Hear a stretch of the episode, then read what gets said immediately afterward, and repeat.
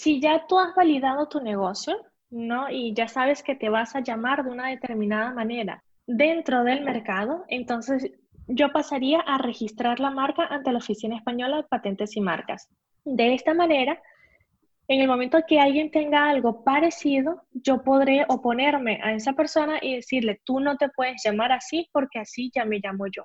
Estás escuchando el episodio 67 del podcast Yo Emprendedora.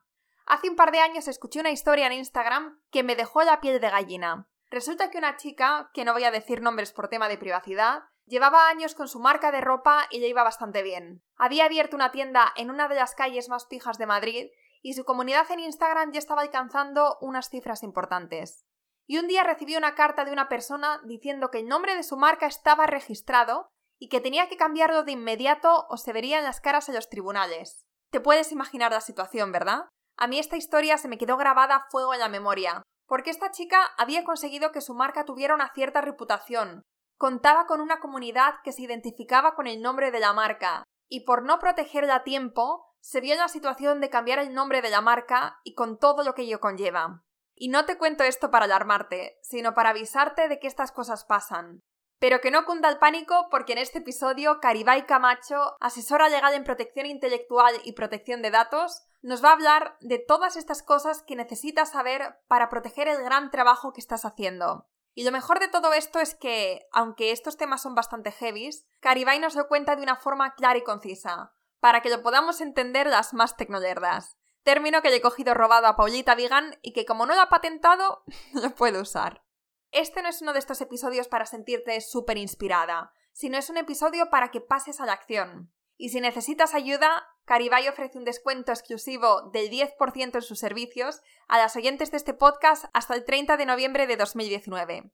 Solo tienes que entrar en su web caribaycamacho.com, caribay con Y, e introducir el código Yo Emprendedora. Y antes de dar paso al episodio, quiero agradecer a nuestros amigos de Billing el gran apoyo que le están dando a este podcast.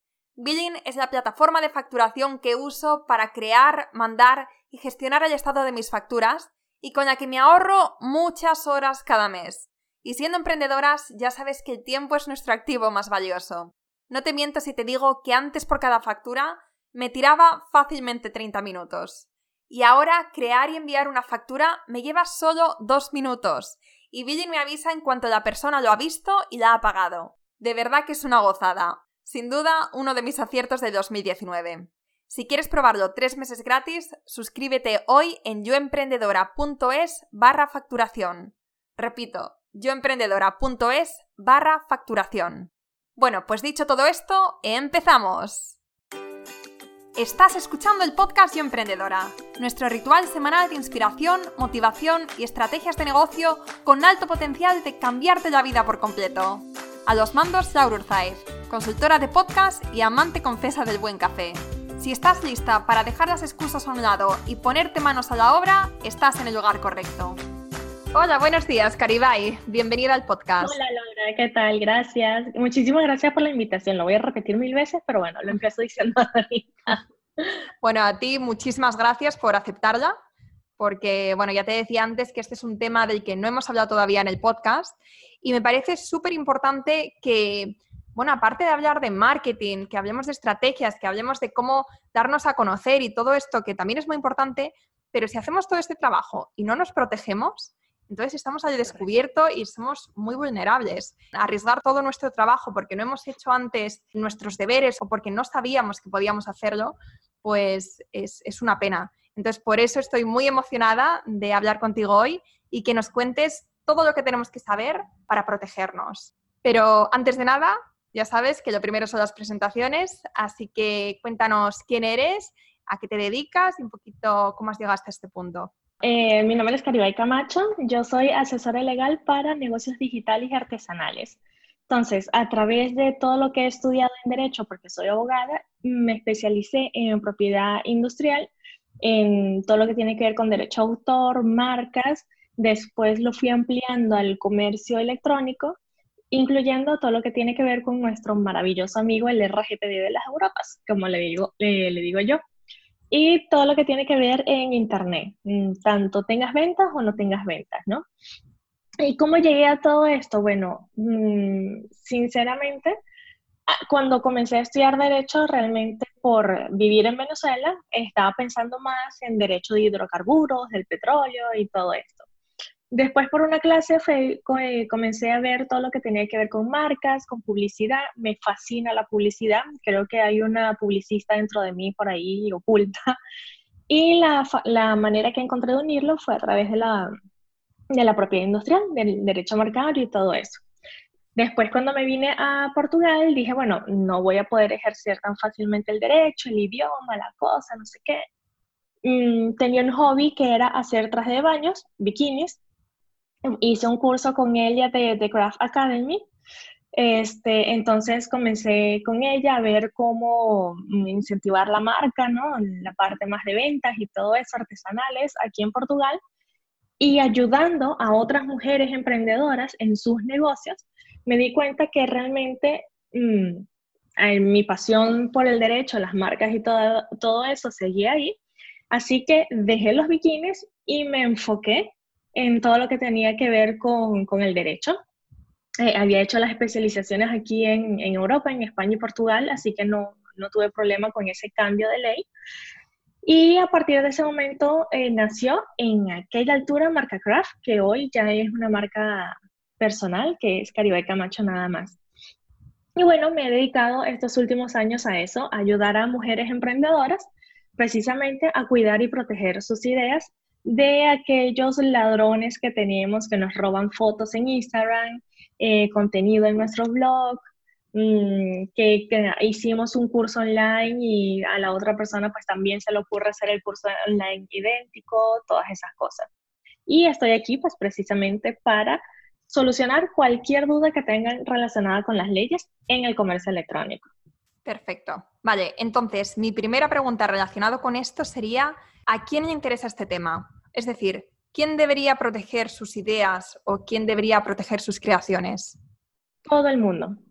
Desde, y yo sé que al inicio tenemos esa cosa de que a mí nadie me va a copiar, yo no voy a hacer eso porque soy pequeñita, entonces como soy pequeñita, nadie me va a copiar, no necesito proteger los derechos de autor, este, nadie me va a ver, yo no soy una marca importante, pero la verdad es que no. Mientras más temprano se haga, menos dolores de cabeza eh, va a existir. Además de que cuando empezamos, también tenemos esos 800 mitos que hay alrededor y aquellas fórmulas extrañas sacadas de la nada, que es como que si ganas más, menos de 500, no tienes que darte de alta en autónomo. Pero si ganas menos de 500, pero tienes un gato negro nacido en luna llena, entonces sí, no sé, o sea, hay cada historia que bueno. Entonces, realmente yo creo que al momento que decidimos emprender, inclusive antes de notificarlo al mundo, eh, porque ha pasado muchas veces que estamos en un grupo y, ay, no, miren que yo tengo esta idea y voy a crear este dominio, eh, cualquier cosa punto es, y llegamos a la casa y el dominio mágicamente ha sido agarrado por otra persona, ¿no? Entonces, antes de que esa idea vaya al mundo antes de que sepan qué es lo que vas a hacer, cómo no lo vas a hacer, etcétera. Ver toda esa parte de cómo proteger la idea y qué es lo que legalmente necesito, ¿no? Porque muchas veces por una pequeña multa de 500 euros, por no haber hecho bien las partes fiscal, por no haber colocado los textos que había que colocar en la página web, este, por no colocar bien la información, algún cliente compra un curso online, cualquier cosa a través de PayPal, hace una reclamación muchas veces injusta, ¿no? Este, porque tú le mandaste todo, pero no habías aclarado ciertas cosas antes, entonces PayPal le va a devolver el dinero a la otra persona y tú te quedaste sin el tiempo que invertiste en el cliente y sin el dinero. O sea, como decimos en Venezuela, te quedaste sin el chivo y sin el mecate. Entonces, no, todo esto es mejor verlo antes inclusive de comenzar el, negocio. Vale. Y entonces, ¿qué serían estas cosas que tendríamos que prestar atención y que tendríamos que proteger antes de empezar? Bueno, inclusive yo estaba diciendo ahorita antes de empezar el negocio, pero antes de empezar incluso un blog personal, ¿no? Yo soy fotógrafa, no es que quiera monetizarlo en estos momentos, tengo un hobby y quiero hacer una cuenta de Instagram con todas mis fotografías. Pues bueno, conocer también de derechos de autor porque va a haber un momento que van a copiar las fotografías y ese momento vas a necesitar cosas o elementos que te ayuden a decirle a Facebook, a Instagram, a todo lo demás, mira, este contenido es mío, por favor, quítaselo a la otra persona, ¿no? Ahora, ¿cuáles son los elementos básicos? Fíjate, tenemos la parte fiscal, que ahí yo no me meto porque no la conozco, mal conozco la mía y tengo loco a mi contable, siempre haciéndole mil preguntas. Bueno, pero para eso ya tenemos un episodio que grabamos hace poco con una asesora fiscal, con Ana de Consultoría Blogger. Exacto. Este, siempre hay que ir a un asesor eh, eh, fiscal especializado. Y cuando digo especializado es porque yo pasé muchos años aquí en Portugal viendo a alguien que em, supiese realmente de lo, lo, que tiene que ver con el mundo de Internet. O sea, que hay un IVA determinado, que hay operaciones intracomunitarias, todo eso. Pero eso no es conmigo, es con Ana, se van al otro episodio, que no soy yo. y por el lado que sí me corresponde es Primero, determinar cómo va a ser eh, tu venta, ya sea producto o sea servicio. O sea, eh, la persona me va a pagar por PayPal, me va a pagar por transferencia. ¿Le voy a devolver el dinero o no le voy a devolver el dinero? ¿Con cuántos días? O sea, hacerme, sentarme y ver todo ese proceso que voy a tener en la venta, ¿no? La persona primero me tiene que contactar, yo le respondo a los tantos días o no le respondo, sino que es algo automático cuáles son las herramientas que voy a utilizar, porque tengo que evaluar cuáles son los plugins, las herramientas, dónde voy a hacer la página web, porque voy a estar manejando los datos de todos ellos y tengo que informarles, mira, que yo voy a utilizar MailChimp, que está fuera de la Comunidad Europea, que voy a utilizar ActiveCampaign, eh, que voy a utilizar Google, Zoom, Skype, no sé, todo lo que cada persona este, utilice, ¿no? Después el tema de, la factura, bueno, que corresponde con mandártela en este momento o que resulta que primero me vas a mandar la transferencia. O sea, todo esto hay que dejarlo plasmado para que tu posible cliente, que no es cliente todavía porque no te ha comprado, para que tu posible cliente sepa qué es lo que va a pasar en cada momento y si hay o no hay una devolución del dinero, ¿no? por ley hay lo que se llama la, libre, finalizar libremente el, contrato o la compra, que es lo que generalmente vamos a las tiendas y dicen, ah, bueno, tienes 14 días para devolverlo, salvo que sea una cosa de higiene, salvo que sea una torta, eh, un pastel, algo de comida, en fin, hay, sus excepciones, ¿no? Incluyendo aquellas personas que venden ebooks, infoproductos, cursos online, ahí hay una excepción y puedes estar en la libertad de devolver o no el dinero, ya es contigo. Pero siempre lo tienes que avisar antes. Por ejemplo, IKEA nos da un año, pero nos avisa antes cuáles son las condiciones para que pueda ser este año. Había, em, creo que fue la semana pasada o antepasada, que había una chica que me decía que no podemos competir con las grandes marcas porque ellas ah, tienen estos procesos de evolución, que los ayuda a generar más clientes, ¿no? No es que las grandes marcas, me estoy refiriendo con esto a Amazon, eBay, cosas así, no es que sean muy guay ellos y muy divertidos y ay, qué bonitas personas son que me dan 14 días para devolver las cosas. Es que sí o sí hay esos 14 días para devolver las cosas. Bueno, o, no, dependiendo de... O sea, seas grande o seas pequeño, eso no importa.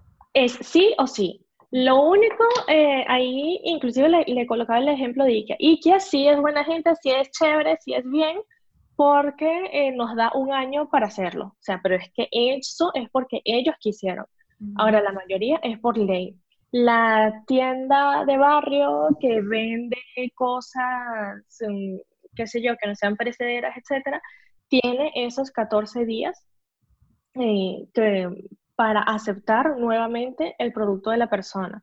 Los dos años de garantía es sí o sí. O sea, hay muchas cosas que son básicas, que son para todo el mundo y que te guste o no te guste, tiene que ser así.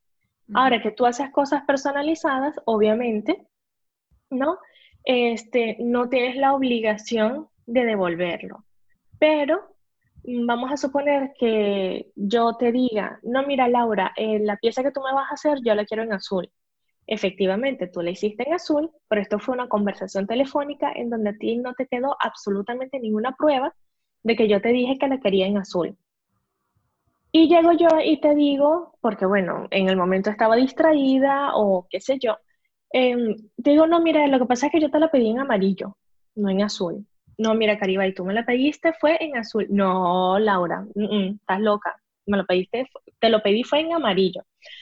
Entonces ahí no vas a tener nada en concreto, ¿no? Que te pueda decir eh, ante un mayor problema, ante PayPal, ante etcétera, no, mira, la persona pidió esto y yo le mandé específicamente esto.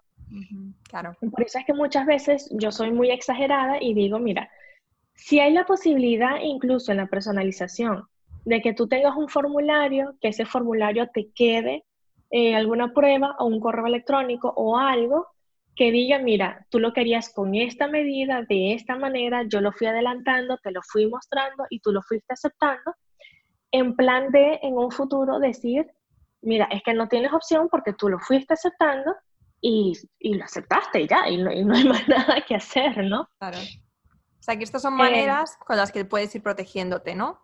Exacto. Lo, lo ideal siempre es antes de, de que la persona pague, pueda tener toda esta información.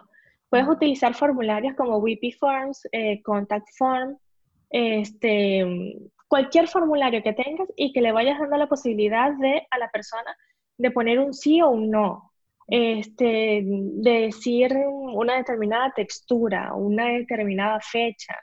Este, si eres fotógrafo de bodas, imaginarte o, o cualquier tipo de fotógrafo, ¿no? Eh, imaginarte casos como de que llegó tu cliente y canceló la boda. O que el día que iban a tomar las fotografías está lloviendo a cántaros. Entonces, ¿qué vas a hacer? ¿Lo vas a tomar en un sitio cerrado? En la, no sé, ¿no? O sea, es ponerte muy apocalíptica, imaginarte lo peor que pueda pasar y, y pensar en la solución antes de que el problema realmente esté ahí. O sea, el truco esencial es ese, ser muy, muy apocalíptico. vale, y luego todo esto, tenerlo bien detallado en los términos y condiciones, en la política de privacidad, para que después, cuando haya estos contratiempos, pues saber cómo actuar y que todo esté bien estipulado, ¿no? Que todo esté bien cerrado. Correcto. Tenemos la, eh, por ley, por así decirlo, tienes un aviso legal con la información de la persona, que esto siempre hay una parte delicada, ¿no? Porque lo que me suelen decir cada vez que hay un cliente es, Caribay, pero a mí me, mm, me asusta mucho poner la dirección de mi casa a cualquiera, ¿no? Porque estamos en, estás publicando literalmente a todo el mundo dónde vive, sobre todo cuando se emprende desde casa, cuando tienes el escritorio en, en, tu sala, en una mesa o simplemente un ordenador que lo vas poniendo donde te va entrando cada día, ¿no? Sí. Eh, y claro, da mucho nervio y da mucho susto de que tú publiques de una manera tan, tan, tan extrema tu dirección. Pero bueno, no hay ningún problema en que sea un apartado postal. O sea, lo importante, realmente la ley dice que tiene que ser una dirección como tal, fiscal y todo lo demás. Pero ahí hay una seguridad personal que está por arriba de todo esto, ¿no? Y esto, mm, yo sé que habrá muchos colegas que dirán que estoy equivocada y todo lo demás, pero es mi seguridad como tal la que está primero. Entonces, mira, en un apartado postal, yo igualito puedo recibir comunicación, eh, comunicación física, eh, burofax y todo eso, y ya ahí me lo llegará. Obviamente en las facturas ya es otra cosa, en la factura igualito van a tener tu dirección, pero al menos ya tienes un menor público al momento que escribes la factura que, eh, que en una página web como tal, ¿no? Y después tienes, esa es la, información del vendedor. Lo que sí tienes que colocar es tu NIF, tu DNI, cualquiera de los dos, y tu nombre, ¿no? Eso sí es obligatorio, o salvo que seas una comunidad de bienes, una empresa, bueno, pues el nombre de, esa figura como tal. Después tienes la, los términos y condiciones, ¿qué es eso? O sea, mm, tú colocas un comentario en el blog, yo lo podré dar de baja porque, bueno, hubo racismo, hubo, qué sé yo, cualquier sinfín de cosas este, lo podrás utilizar bajo estas condiciones. mm, si quieres hacer algún reclamo es a través de este correo electrónico. Tienes la, resolución de litigios en línea, que es un, enlace obligatorio que tienes que colocar en tu página web para que cualquier persona que tenga problemas contigo pueda tener una plataforma donde queden esos dimes y diretes entre los dos. Y es algo que ha hecho la Comunidad Europea como tal. Y es nada más colocar el enlace y tu correo electrónico. Después tienes la parte de la política de privacidad, que es ya todo lo que tiene que ver con el RGPD, y tienes todo lo que tiene que ver con la compraventa. O sea, cómo va a ser la venta, cuántos días va a tardar, puedes hacer reservas, no puedes hacer reservas, eh, puedes transferir tu cupo a otra persona porque, qué sé yo, eres maquilladora y resulta que ese día no pudiste, pero bueno, no te devuelve el dinero a ti, pero tú puedes pasar ese cupo de maquillaje a otra persona. No sé, eh, esto va a depender mucho, ¿no? De cada negocio, de cada persona, un sinfín de cosas. Este, entonces, recapitulando, tenemos el aviso legal, tenemos los términos y condiciones, los términos de la venta, la política de privacidad. Y yo soy muy exagerada, no lo voy a negar, y siempre em, recomiendo que si tienes cursos online, que sea una política específica para ese curso online. Este, si tienes cursos presenciales, pues hacer algo específico para esos cursos presenciales. Después tienes las comunicaciones que mandas a través de correo electrónico, infoproductos y todo esto. Colocar un pequeño mensaje en donde diga si eso tiene derechos de autor, si yo lo puedo utilizar a mis anchas, si es nada más para las personas que están en un grupo determinado, que puede ser un grupo de Facebook, eh, que puede ser, mira, es que este contenido es único y exclusivamente para las personas en la newsletter y por lo tanto no lo podrás compartir en las redes sociales. Como que darle instrucciones a las personas de cómo pueden utilizar nuestro contenido. Ese es la, parte básica que todo negocio online debería tener. Vale. Parece mucho, pero Perfecto.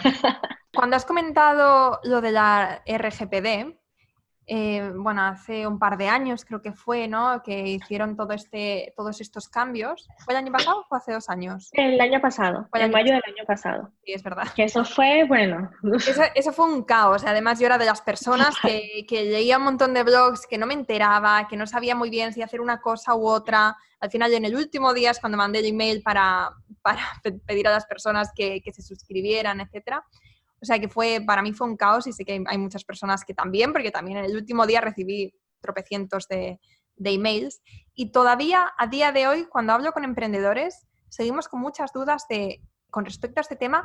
Entonces, una pregunta que es muy recurrente es, ¿cómo puedes recapitular los datos de, de estas personas que vienen a tu página web? Bueno, lo, lo, primero es que debemos informar. O sea, ese es el, la, el, el, que no es cambio, ¿no? Venía desde hace muchos años, solo que ahorita las multas son más gordas, son más pesadas, se están afincando más, pero realmente en ese aspecto no, no hay mayor novedad, ¿no? Primero que nada debemos informar, o sea, yo estoy a través de esta fuente, sea un formulario, sea un evento, una hoja de papel, porque no es nada más online, ¿no? Es todo lo que tiene que ver eh, en el offline también. Yo estoy vendiendo algo en un bazar, en una feria, y he dejado aquella típica hoja de, mira, deja aquí tu nombre y tu email, ¿no? Esa hoja tiene que tener todo lo que el RGPD eh, exige. Entonces, esos formularios necesitan informar. Em, ese formulario o cualquier fuente, ¿no? Porque, por ejemplo, tenemos después el detalle de las cookies. Cuando yo entro en una página web, si tiene el pixel de Facebook, automáticamente está cogiendo mis datos y está diciéndole a Facebook y a una persona determinada eh, qué es lo que yo hago, por dónde lo hago, cómo lo hago, cuándo, cómo y dónde, etc. Entonces, toda fuente de datos necesita informarse. Necesita decir quién es el responsable. Esto la, la Agencia Española de Protección de Datos lo ha denominado como dos capas de información, como una cebolla. Entonces tenemos una capa pequeña que te da como que una, un, un borrador ¿no? de la política de privacidad, en donde dice quién es el responsable, Laura. ¿Cuál es la finalidad? Bueno, la finalidad es una finalidad de marketing, de envío de newsletter con novedades y todo lo demás. Después tenemos entonces, este, ¿cuál es la duración? Bueno, mientras dura el consentimiento. Y aquí es cuando empieza Cristo a padecer, en la legitimación. O sea, esta parte es la que todavía muchísimas personas eh, fallan o lo confunden o un sinfín de cosas, ¿no? Y es que se utiliza el consentimiento para absolutamente todo. O sea, y hay eh, muchos asesores inclusive que dicen, no, tú pon que todo es consentimiento y ya está. Y no. Y, es una cuestión más de lógica que de ley. Vamos a suponer que yo te estoy comprando. Entonces yo tengo un formulario, ese formulario de compra, y con ese formulario de compra tú vas a hacer la factura, ¿cierto? Y le vas a decir Hacienda, mira, Caribay Camacho, con estos datos y tal y qué sé yo, eh, hizo una compra. O sea, tú ya le diste a Hacienda mis datos.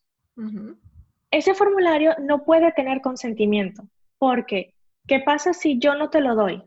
Pues que tú no tienes los datos y no me puedes mandar las cosas. ¿O qué pasa si yo no consiento que tú le mandes mis datos a DHL o, a, o a Correos España o a lo que sea? Pues que no puedo recibir el paquete. O sea, no se trata de consentimiento, se trata de un cumplimiento de un contrato. Porque ¿qué pasa? Si yo le pongo todo consentimiento, entonces yo puedo en un futuro decirte, mira Laura, yo quiero que elimines mis datos. Ya, pero es que no los puedes eliminar de DHL, no los puedes eliminar de Hacienda, o sea, tú inclusive puedes llegar a, anular una factura, pero mis datos van, o sea, una vez que entran en Hacienda, mueren en Hacienda, o sea, no, no los puedes sacar de ahí. Tú no puedes ir a Hacienda y decirle, eh, mira, la factura número 140 que era de Caribay, elimina el nombre. claro. O sea, no, ¿no? Es el cumplimiento de un contrato. Entonces, hay muchas posibilidades, además del consentimiento, hay cinco posibilidades en las cuales tú puedes em, encuadrar ese tratamiento de datos, ¿no? Entonces, el otro problema es que el consentimiento debe ser libre, debe ser voluntario, o sea, porque estoy ahí porque realmente quiero estar. Entonces tenemos en las páginas web muchas veces nosotras como emprendedoras nos gusta poner cupones de descuento para eh, atraer esos lead magnets y atraer esos correos electrónicos y todo eso, ¿no? ¿Qué pasa? Que si tú me estás dando, hay quienes lo han entendido así, si tú me estás dando un cupón de descuento, tú me estás pagando de una u otra manera por este email. Entonces, no es consentimiento porque no es voluntario. Pero, ¿qué puedo poner entonces ahí? ¿Significa que no lo puedo hacer? No, sí lo puedes hacer. Lo único que en vez de que diga consentimiento, va a ser una diligencia precontractual. ¿Por qué? Porque si tú me estás pidiendo un descuento o me estás aceptando un descuento, se entiende que en un futuro es que me vas a hacer una compra. Es decir, que en un futuro va a haber un contrato. Cada vez que yo voy al, no sé, al frutero, al de la panadería y le compro un pan, estoy haciendo un contrato. Y el contrato es, yo te doy un euro y tú a cambio me das un pan. Solo que, claro, uno no se la pasa todo el día firmando contratos, ¿no? Pero es un contrato, ¿no? Entonces, claro, los cupones de descuento no son consentimiento.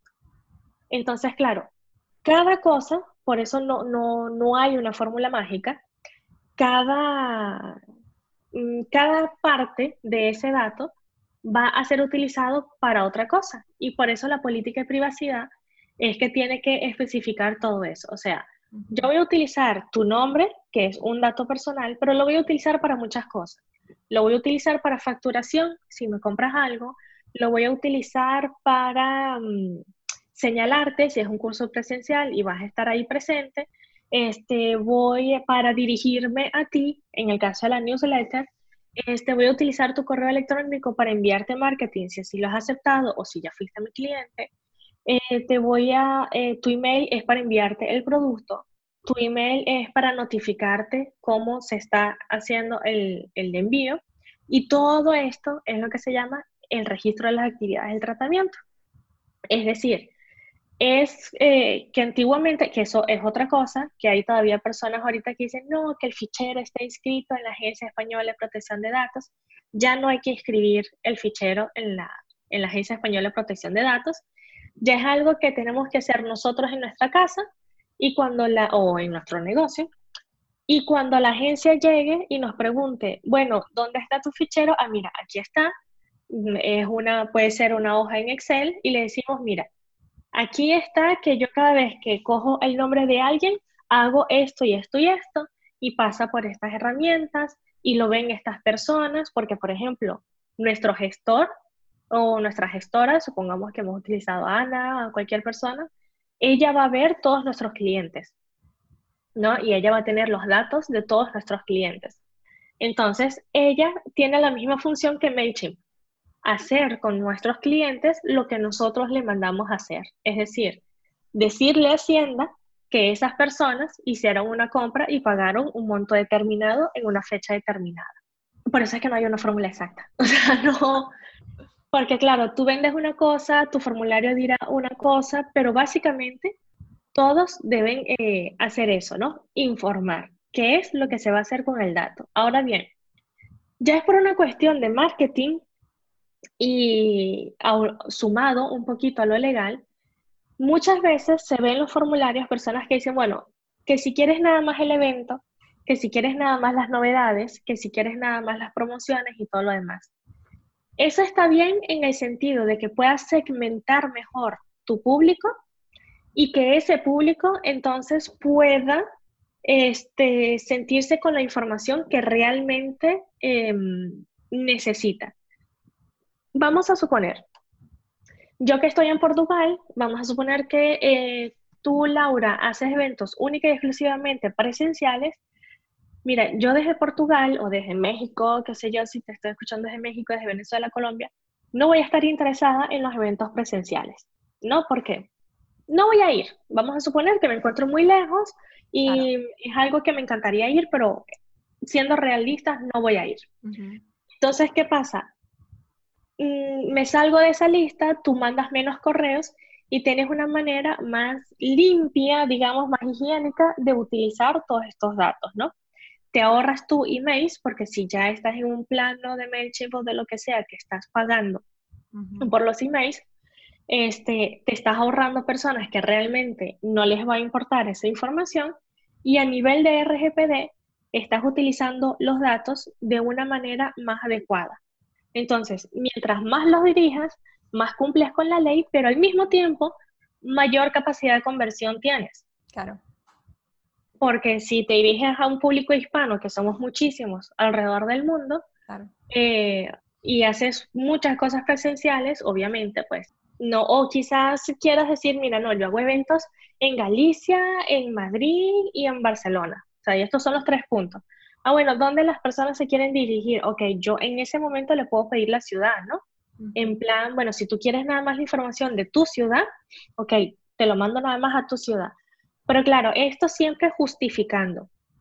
Eh, esa es otra cosa también relacionada con el RGPD, que muchas veces copiamos y pegamos en nuestra página web formularios. Ah, no, que el teléfono, que la dirección, que todo lo demás.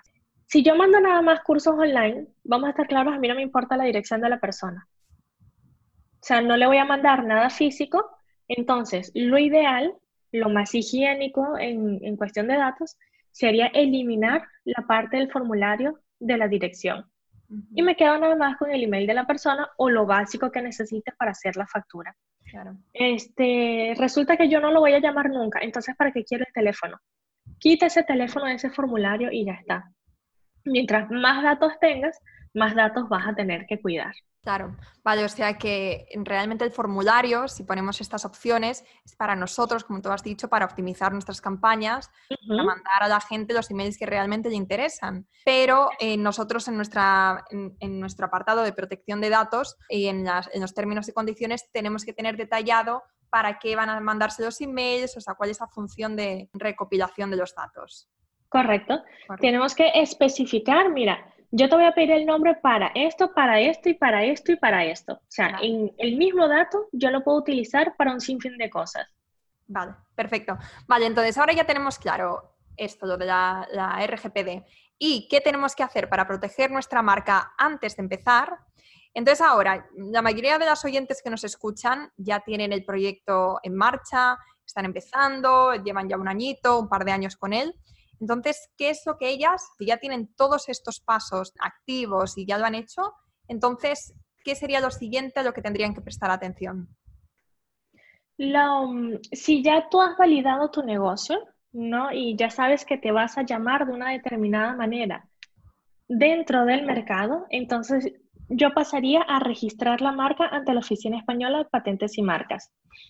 De esta manera, en el momento que alguien tenga algo parecido, yo podré oponerme a esa persona y decirle, tú no te puedes llamar así porque así ya me llamo yo. Pero esto solamente es con el nombre, ¿no? No con el concepto. Nada más el nombre, porque la idea eh, legalmente, por mucho que incluso mi eslogan sea protege tus ideas, la idea como tal no se puede patentar, no se puede registrar, no se puede nada. Ahora, la forma como lo presentas, la forma como lo describes, el nombre como te llamas, eso sí. O sea, mm, cuando yo digo protege tus ideas, es la materialización de esa idea. Vale. Entonces vamos a suponer, eh, vamos a imaginarnos que una de las chicas lo que hace son bolsos, ¿ok? Y tiene una marca determinada. Entonces, por ponerle algo, ¿no? Y no, no estar nombrando una en específico, Caribay.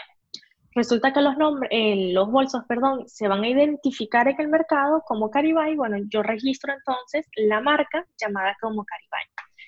También puedo registrar en la misma oficina española de patentes y marcas el diseño de ese bolso, los colores que tenga, el, si es que es algún estampado que inclusive he hecho yo o le he pedido a una ilustradora que me haga en, acuarela y yo después imprimo la tela por otro lado, puedo registrar también ese diseño industrial para que más nadie pueda utilizarlo. O mejor dicho, mm, porque ahí soy muy delicada.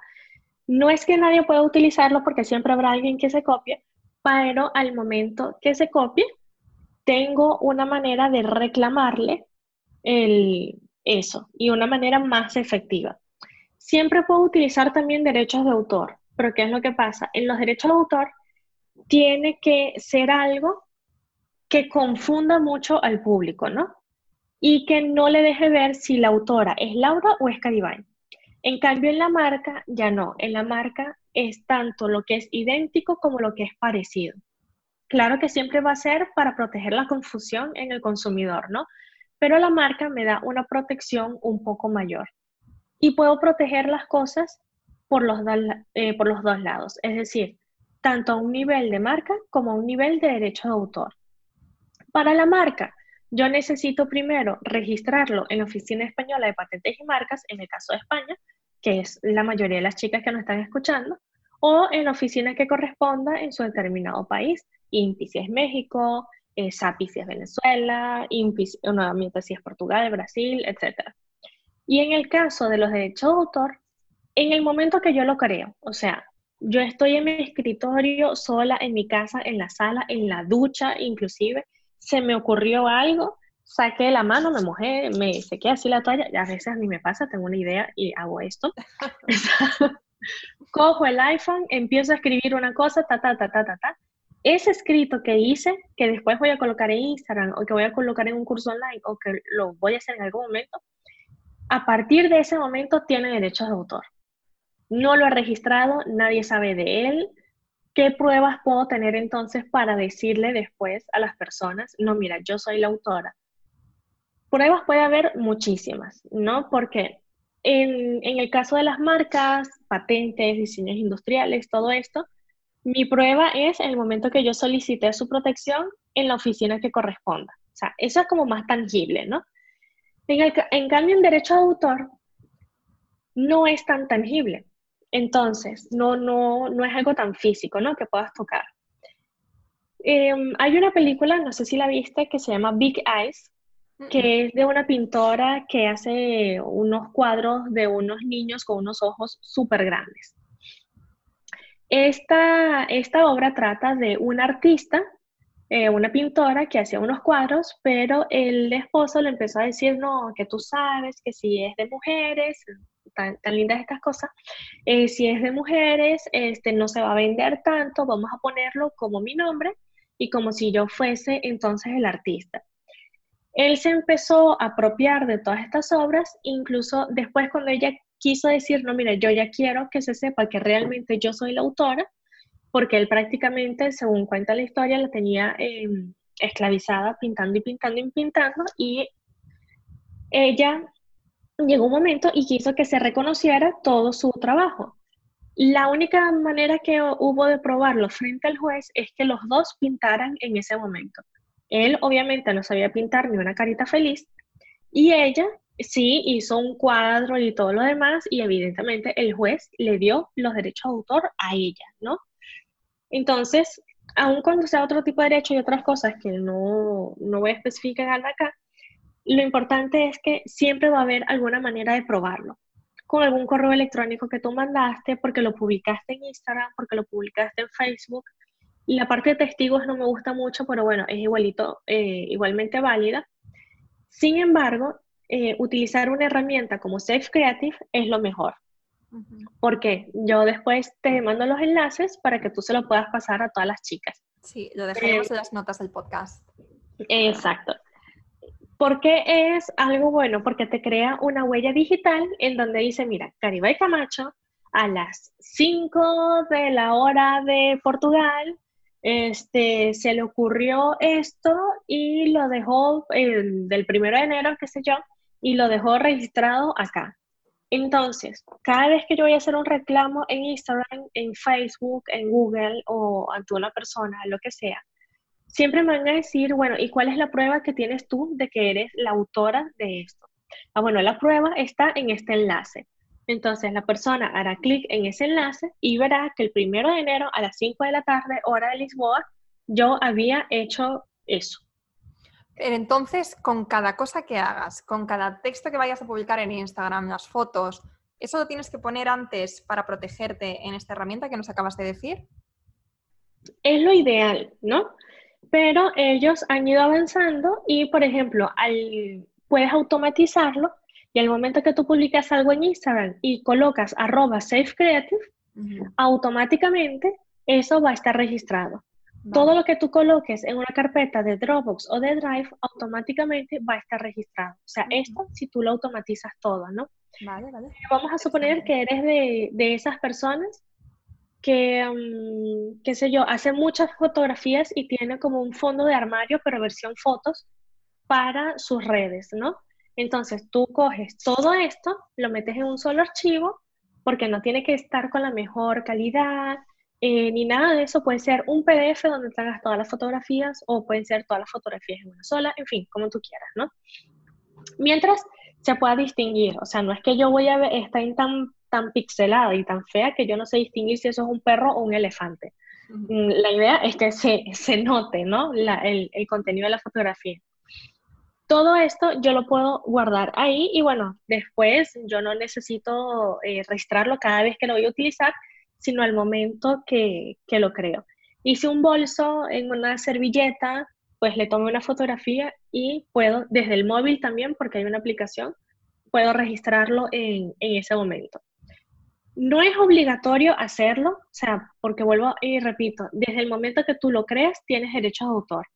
Pero la cuestión es esa, o sea, ¿cómo yo voy a comprobar que realmente eso es mío o no? Claro. Lo mismo, tenemos un coche y llega la policía no, mira, que están buscando un coche este, rojo, así, así, con estas características, esta marca y este modelo. ¿Cómo puedo verificar que este es el suyo? Ay, no, señor policía, es que yo lo vengo manejando hace 10 años. Bien, pero necesito algo que me compruebe que realmente el coche es tuyo. Ah, bueno, entonces tú sacarás tus papeles, tu cosa, en donde se dirá, Laura es la dueña de un coche rojo que es así, así, así, así, y todo lo demás. Es lo mismo acá. Es lo mismo. Vale, vale, perfecto. Bueno, esto me parece muy interesante y es que me estás descubriendo un montón de cosas, la verdad. está para mucho. Ahora mismo mi cerebro está, está un poco en shock. Estoy, estoy un poco en blanco, la verdad. Creo que sabemos tan poco sobre el tema y que, bueno, quizás las bases, o sea, lo que has dicho del principio de la protección de, de datos, los términos y condiciones, todo esto, pues ya está muy oído. Entonces creo que ya todas tenemos más o menos claro que tenemos que hacerlo. Una cosa es que lo hagamos bien o que lo hagamos mal, que eso ya es otra historia. Creo que lo tenemos bastante incompleto todas. De hecho, yo después lo voy a revisar los míos. Pero esto de la protección de, la, de tu marca, del registro del nombre, registro de un diseño, los derechos de autor, todo esto creo que eh, es mucho. Em, parece, parece complicado, pero según lo estás contando tú, o sea, parece complicado cuando escuchas registro de, tienes que registrar tu nombre en la oficina de patentes, no sé qué. Y aparte de parecer complicado, también suena costoso. No sé si, si lo será. Incluso sí, depende, ¿no? Porque mm, cada vez que me dicen cuál es el momento para registrar la marca, bueno, eso va a depender del bolsillo, porque tú puedes tener toda la intención, puedes tener todo absolutamente claro, pero también hay que estar conscientes de que tiene un costo, o sea, y un costo mm, un poco mínimo, ¿no? Mínimo porque tú para poder llamarte de alguna manera, y, cuando digo llamarte puede ser un sonido, puede ser un color. Eh, por ejemplo, si eres un sonido, serás como la Harley Davidson. Eh, si es un color, serás como Tiffany. Todos sabemos que el menta, el azul menta de Tiffany, pues, es el azul menta de Tiffany. No puede haber otra joyería en el mundo igual el morado de Milka, el color lila de los chocolates Milka, ¿no? O sea, podemos ser un color, podemos ser un sonido, como la respiración de Darth Vader, podemos ser una forma, como las botellas de Evian, em, o como el chocolate Toblerone. Podemos ser un movimiento. Este, cuando digo un movimiento, por ejemplo, todos los que tienen Windows, que siempre viene la ventanita de Windows al inicio, tal, y hace eso, pues eso es una marca registrada podemos hacer un sinfín de cosas, ¿no? Y pudiésemos protegernos en un sinfín de, de situaciones. Pero además del tipo de marca, es decir, de la forma como te, te, has expresado, si eres un nombre o eres un color o vas a hacer una mezcla de todo esto o lo que sea, también tienes que ver la clase, ¿no? O sea, puede haber la marca elefante para zapatos, pero también puede haber la marca elefante para bombillas elefante para laboratorio de análisis de sangre y un sinfín de cosas. Entonces, claro, tú vas a tener que ver esta forma como te quieres llamar en el mercado, en cuál clase va a entrar. Y aquí es donde empieza entonces la cuenta a subir y subir y subir, porque la primera clase son aproximadamente 125 euros, si lo haces online, si no es 140 y algo, y las siguientes serán 85. Entonces, claro, mientras más clases tengas, más te vas a proteger, pero también más vas a gastar. O sea, puedes gastar o 125 o puedes gastar 700 euros. Depende de lo que se trate de tu negocio y de lo que vas a hacer, si son productos, si son servicios, bueno, un sinfín de cosas, ¿no? Que podemos hacer otro podcast solamente de, de esto. Y claro, ahora, lo mínimo que vas a necesitar es el dinero de las tasas, si lo haces eh, solamente por tu cuenta, el dinero de las tasas, que son 125 euros. Al menos una registrar, al menos una clase, ¿no? Solo que claro, muchas veces estamos emprendiendo y yo estoy totalmente consciente que 10 euros nada más hacen una gran diferencia, porque a veces con esos 10 euros o compro la cinta para la, lo que sé yo, los aretes que estoy haciendo, o entonces hago otra cosa, ¿no? Entonces es muy complicado de decir cuál es el momento porque depende mucho de, eso, de si tu bolsillo lo deja, si realmente consideras que ese va a ser tu nombre, porque mira, yo estoy empezando, no sé si me voy a dedicar realmente a esto, quiero darle un año a ver si realmente mi idea em, tiene lucro o si no que, mira, yo comencé llamándome de esta manera, pero realmente ese nombre como que no termina de, entrar bien en el público y ellos no han entendido que realmente me dedico a vender estos productos o estos servicios. Entonces quiero cambiarlo. Una marca se registra por 10 años. Entonces imagínate, hay quien diga, no, sí, registra todas las de una vez y toda la idea que se te ocurra, regístrala y todo lo demás, pero, conchale, mm, hay que ser un, un poquito, o sea, estar en la piel de la emprendedora, ¿no?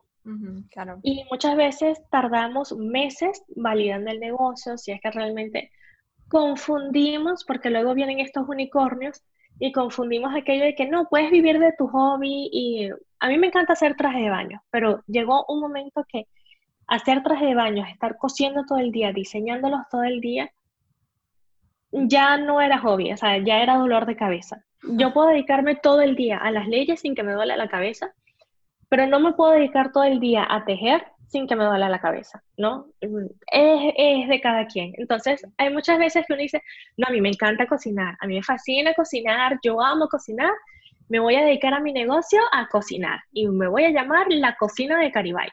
Y fui, registré mi marca, hice los gastos, la cosa, no sé qué, perfecto. Pasaron tres meses y estoy harta de la cocina, estoy cansada, mi espalda no da más, mis pies no soportan y no me quiero dedicar a eso. Me di cuenta que no me quiero dedicar a eso. Y tengo ahí la marca en un cementerio de marcas, perdí los 125 euros porque obviamente la oficina española no va a llegar y me va a decir, no, sí, bueno, toma tu dinero nuevamente porque resulta que ahora no vas a utilizar la marca, no. Sí.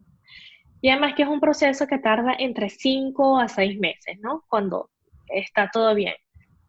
Entonces, claro, si yo lo estoy haciendo el tercer mes, no estoy segura de mi nombre, lo registré, quizás hasta me dan la marca y yo para ese momento pues ni siquiera la quiero. Vale. Entonces, no es costoso porque yo siento que 125 euros tampoco es que sea muy costoso. No. Pero va a depender del momento en el cual tú te encuentres, de los gastos que tengas, este, um, de un sinfín de cosas, ¿no? Ahora, el, dentro de la Comunidad Europea tienes lo que se llama los seis meses de prueba, que yo le digo así. Y es que tú hablas de tu marca o de tu negocio o lo que sea, o Safe Creative lo puedes utilizar para esta prueba, inclusive es, es, una herramienta aceptada por la Oficina Española de Patentes y Marcas. Y si alguien se opone a eso, porque tú vas revisando los boletines y Laura tuvo una idea de yo emprendedora y resulta que va a registrar su marca y todo, y yo a me las quiero dar de chica experta, como dicen en Portugal, y me adelanto y registro la marca. Bueno, Laura, estás en todo tu derecho dentro de esos seis meses de decir, mira Caribe, que tú no puedes utilizar la marca porque yo estoy en mi tiempo de prioridad, en mi periodo de prueba de los seis meses, desde que hice público el nombre, desde que hice pública la marca, lo que sea, y te puedes oponer a que yo la registre, aun cuando tú no la hayas registrado, ¿no? Entonces, en ese momento que no tenemos el dinero para em, registrar la marca, sí podemos tener el tiempo para todos los días hacer una búsqueda ahí rápida, chin, chin, chin, chin, y ver si alguien más está intentando registrar un nombre eh, como el mío. Vale, vale, perfecto. Bueno, 125 eh, euros no me parece mucho. Yo pensaba que me ibas a decir 300, 400. No, ahí está, depende. Si pones muchas clases, sí, pero al menos una registra. Pero por lo menos el nombre, si, si solamente vas a registrar el nombre, Exacto. eso sería una clase, ¿no? Vale. el, el, nombre puede ser en cualquiera de las 45 clases. O sea, porque ya tienes el tipo de marca, que es que sea nombre, color, todo eso, y tienes la clase, que la clase es la que te va a decir, bueno, son eh, productos médicos, servicio jurídico, servicio de marketing, es, qué sé yo, zapatos, bolsos, no sé, ¿no? La clase lo que va a decirle eh, al público es eso.